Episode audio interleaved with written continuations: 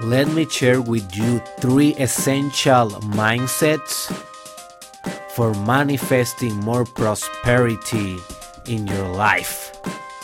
Are you ready, baby? Are you ready? My name is Dr. Derek Israel. I'm an entrepreneur, psychologist, and I will teach you mindsets that will create abundance. And here is the first. You need to learn how to invest. You, I know that at first we have a little bit of fear, we have a little bit of uh, laziness to start the journey but dude you need to start the journey you need to open the books and start learning about stock market about the crypto market about the forex market about real estate about virtual real estate about nfts about everything that is current that you, you should be investing so the first mindset is learn how to invest. The second mindset is that you need to manage, tolerate, and look forward for risk. My friend, risk is the fountain of money. It is the source of abundance. If you are not risking, you are not winning big. So remember, always be strategic, but at the end of the day, you need to go big.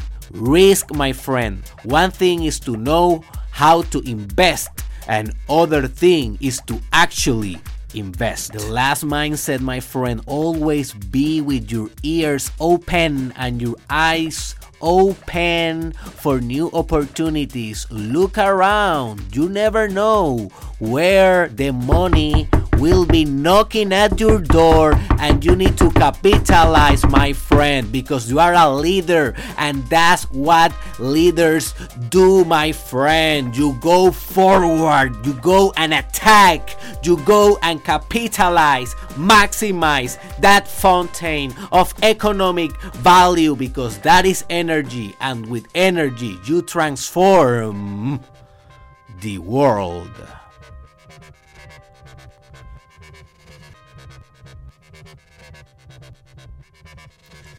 Tell me that that was not a Guinness record in the Mastermind podcast. Only, well, not, well, I had a, an episode, I think that was less, but almost a Guinness record. I did a shortcast in less than three minutes. So, guys, this is a proof that practice work.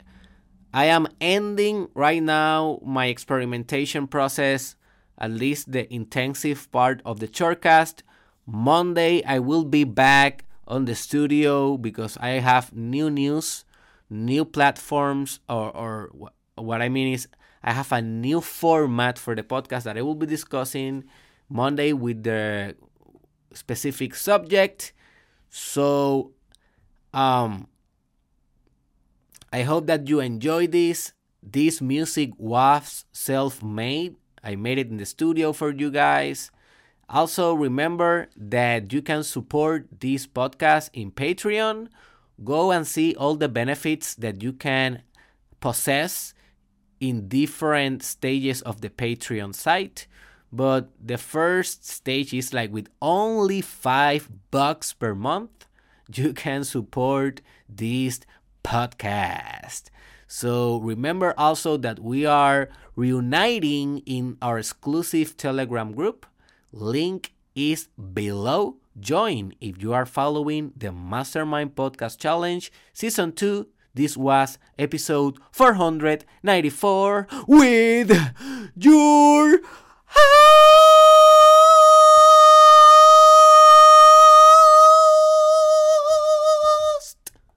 Dr. Derek Israel. See you in the next one.